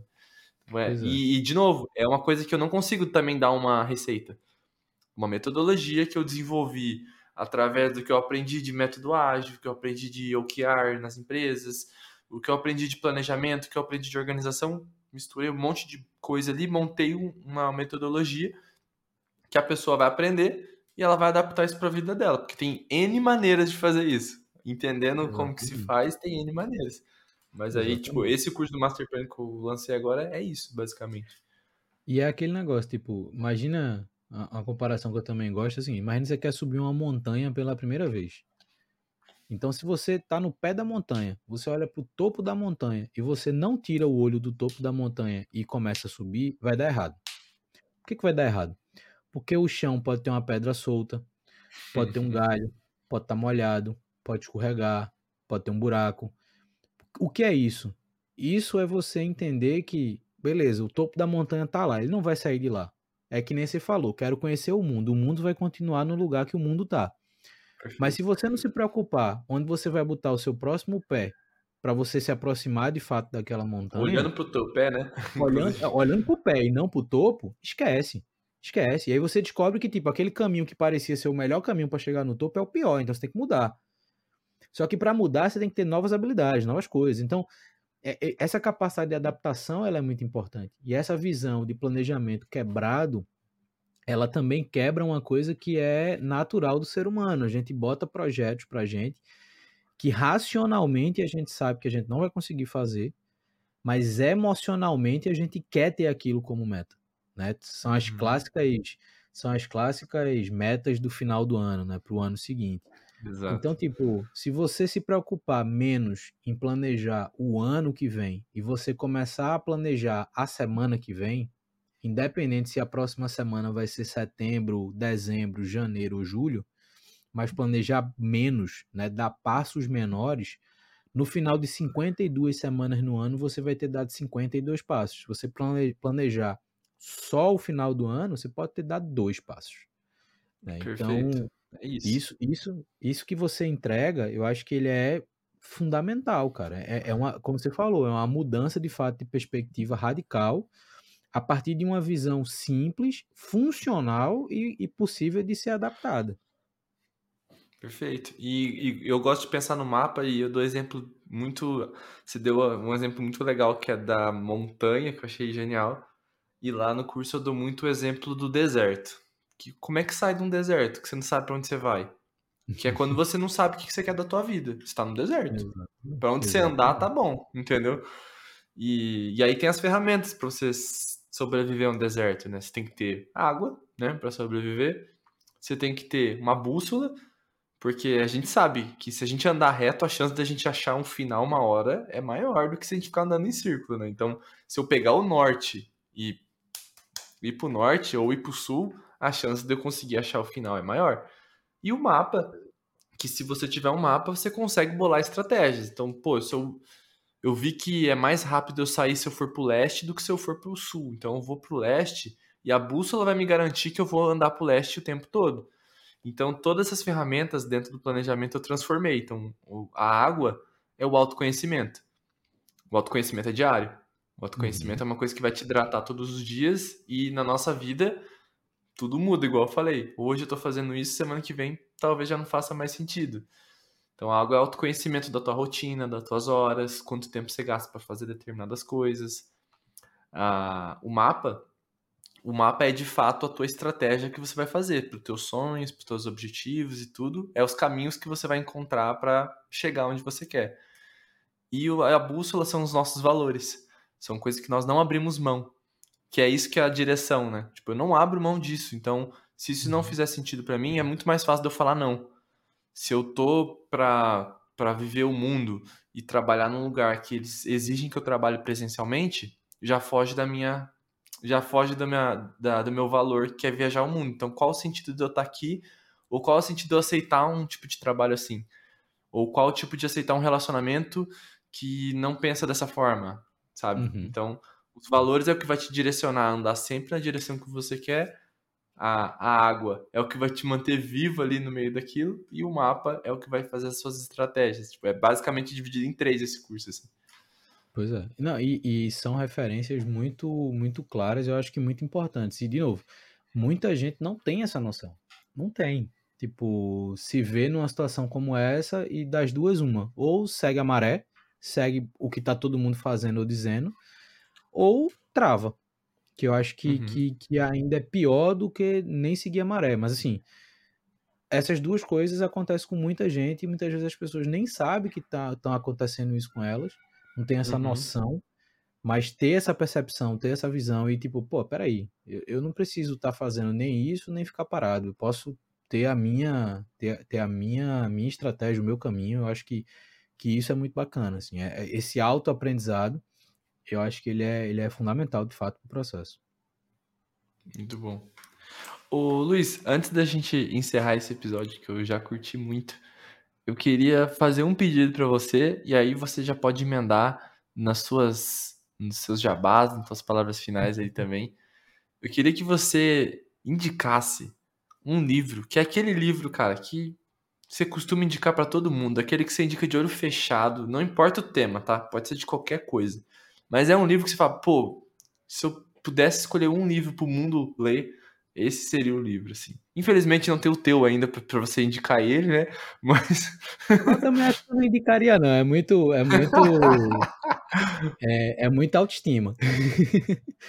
é, Mas, mas enfim, eu, eu, eu, eu leio muita coisa, eu de fato leio muita coisa. Eu ainda sou a pessoa que consome muito livro, né? Eu, eu, eu gosto. E meu gosto por livro, né? Meus livros favoritos, eles vão mudando. Então, assim, uhum. já me perguntaram uma vez qual o livro da sua vida. Eu consigo dizer ah, é qual o último. Forte. É muito forte, né? Então, tipo, é muito forte. Tá mas, pois é. Mas lembra que lá atrás, quando eu ainda estava falando da escola, a minha terceira matéria forte era história. Eu sempre gostei de história. Uhum. Então, por exemplo, eu estou olhando aqui, eu tenho uma o, o, único tipo de livro, não, único não, mas um que com certeza eu nunca, eu nunca vou comprar digital são biografias. Biografia Nossa. é o tipo de livro que eu compro sempre físico, sempre físico. Por quê? Porque eu gosto das capas do com o rosto das pessoas. Tipo, eu vou, ah, eu vou guardando e eu tenho como legal. se fossem pequenos quadros. Uhum. É, mas não, não são biografias que eu vou indicar. Eu vou indicar um livro, tá aqui. Vamos dizer que é mentira minha, ele tá exatamente aqui. E ele, na verdade, é uma trilogia, tá? Mas eu vou indicar o primeiro, porque, óbvio, a gente começa a trilogia pelo primeiro. É, esse livro, eu, eu não indicaria para o mundo inteiro, mas eu indicaria para o Brasil inteiro, com certeza. Nossa. Porque ele é uma parte. Ele é uma parte fundamental na nossa história. A nossa história brasileira. Esse livro é de um cara chamado Laurentino Gomes, que já tem uma outra trilogia publicada, que é aquela 1808, 1822 e 1889, que conta aspectos uhum. da história do Brasil, e ele lançou uma segunda trilogia chamada Escravidão. Esse livro, uhum. o nome já diz tudo, ele conta a história da, da escravidão. Nesse primeiro volume, ele começa contando a história da escravidão no mundo e trazendo um spoiler talvez seja para algumas pessoas, escravo deriva da palavra eslavo, porque os, os povos eslavos foram os primeiros historicamente a serem escravizados. Então, o escravo, inicialmente, ele era branco com olho azul. Hum. Porém, hoje, a visão de escravo, ela acaba sendo estereotipada ao negro africano.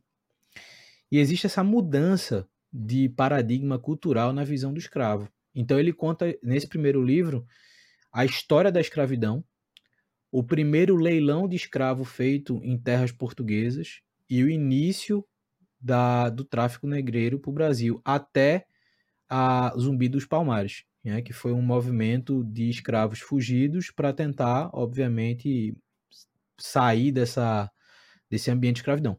Luiz, por que você está indicando esse livro? Esse livro não tem absolutamente nada do que a gente conversou até agora, mas ele é o Brasil.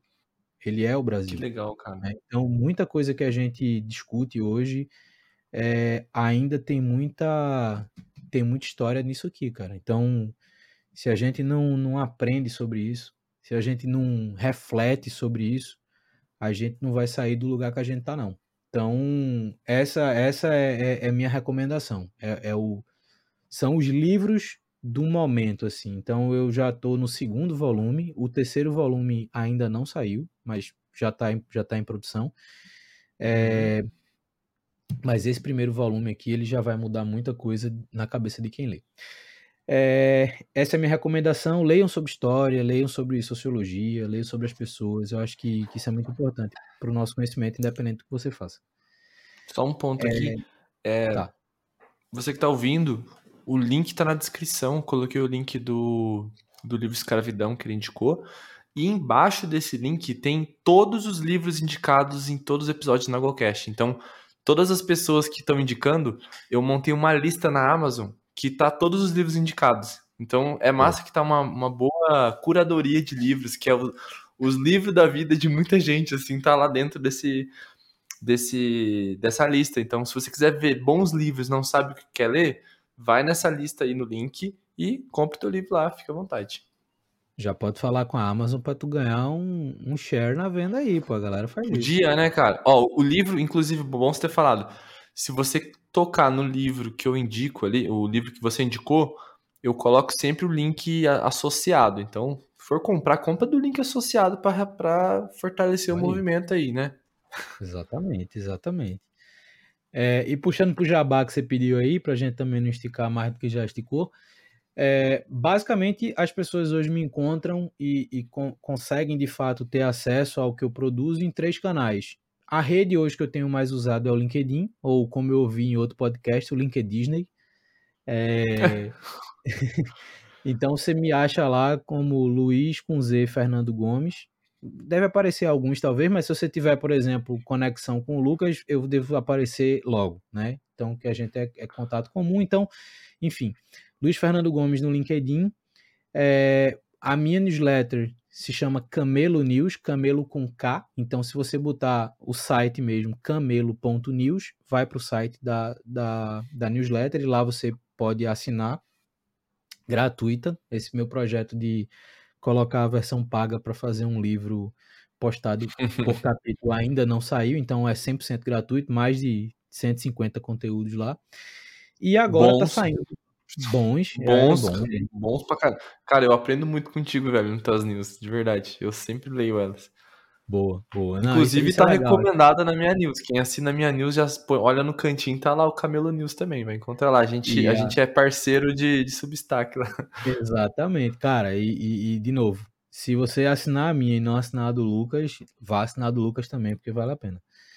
É, e o meu podcast está começando, mas se você procurar aí no Spotify ou qualquer outra plataforma de streaming como Papo de Camelo, o mesmo Camelo lá com K, você vai encontrar aí os primeiros, eu acho que eu já tenho sete episódios publicados.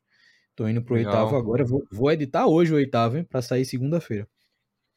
E estamos começando aí o Papo de Camelo, tô bem, bem animado, mas são os três canais hoje que que as pessoas me encontram. LinkedIn pode dar um, pode puxar a conexão lá que a gente a gente troca uma ideia, newsletter e, e, e o podcast.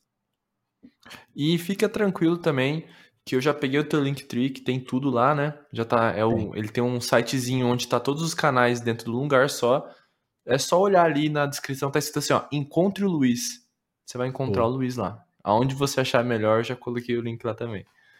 Ótimo. Ótimo. Então, cara, é isso. Eu acho que o papo foi muito bacana, velho. De verdade, assim. É, é legal trocar essas ideias. E, de novo, mesmo sem seguir muito um roteiro, mas eu acho que a gente conseguiu conversar sobre muita coisa legal. É, não, eu gosto disso também. E agradeço você, porque, assim, para quem não sabe, a gente tá gravando num feriado aqui. Então, agradeço a tua disposição também para gravar no feriado comigo. Você é um parceirão nosso aqui. E vou te convidar outras vezes para vir aqui, não só para a gente trocar ideia, mas eu estou fazendo alguns projetos, eu fiz, fiz acho que um ou dois, que é nós entrevistar ou conversar com alguma pessoa especial, assim, né? Então, tendo Nossa. visões diferentes, tipo como co-host mesmo. Eu já fiz com o Langalinski recentemente, que é um atleta profissional, eu e a Mari. Eu e o Lucas também já fez uma outra. E eu acho que é legal porque a gente traz perspectivas diferentes para fazer perguntas e tal. Então, sempre quando vem alguém muito massa, assim, que eu quero falar há muito tempo, ou que eu acho legal ter mais alguém, uma outra visão para conversar, eu já tenho umas pessoas, assim, que eu, que eu quero trazer comigo. Tipo, você é uma, uma pessoa que eu já deixo abertamente, já que eu quero Pô, que, que venha aqui trocar ideia cara. junto também, se você topar.